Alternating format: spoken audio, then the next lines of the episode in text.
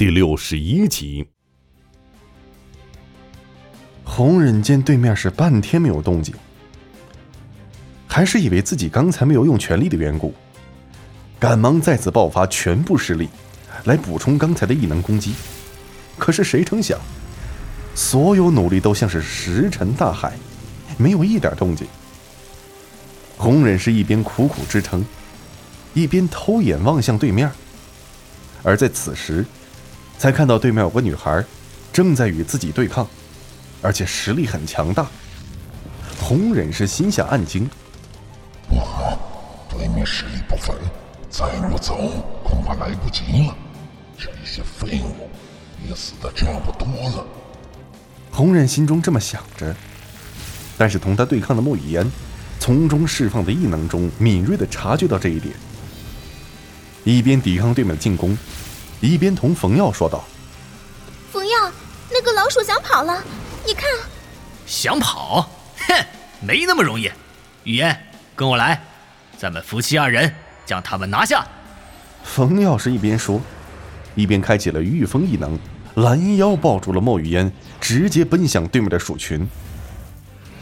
雨烟是俏脸一红，很配合的勾着冯耀的脖子，随着冯耀进入鼠群，但是手中却没停，依然抵挡着红忍的攻击。其实对于这一点攻击，冯耀是完全可以应付。不过，他还要分神释放火异能，同时，这不还是开着御风异能和抱着莫雨嫣？所以莫雨嫣很默契的配合着冯耀。这两个人，还是真的有那么一点双剑合璧的感觉。红忍见冯耀和那个女人冲自个儿来了，急忙是慌张的说着。你们快来保护我！冯耀和莫雨嫣已经来到近前，红忍的身边已经围了十几只的蓝眼鼠怪，一个个是四肢不受控制的抖动着，显然是吓得不轻。冯耀是站定身子，轻蔑的看着抖动的众鼠族说道：“怎么样，混混？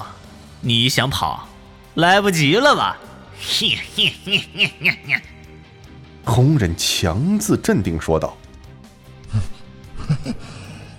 你就算是杀了我又怎样？我的手足会替我报仇的。你们等着江南面对我们的报复吧。”而冯耀此时是面色阴沉，咬牙切齿：“报仇？哼，我才是来报仇的，为了那些枉死的人类。”为了琳达，你死定了！说着，冯耀开启了金刚不坏身的异能，挥拳便砸。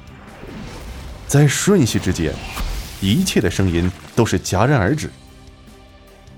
只有在一旁的莫雨嫣是怯怯的拉住了冯耀，低声的安慰道：“好了，他们都死了，我们该走了。”冯耀用了半天蛮力。气喘吁吁的说着：“啊啊，我有点失态了，我们走吧。”红人是没走成，被冯耀用乱拳砸死。只是在死前说的最后两个字。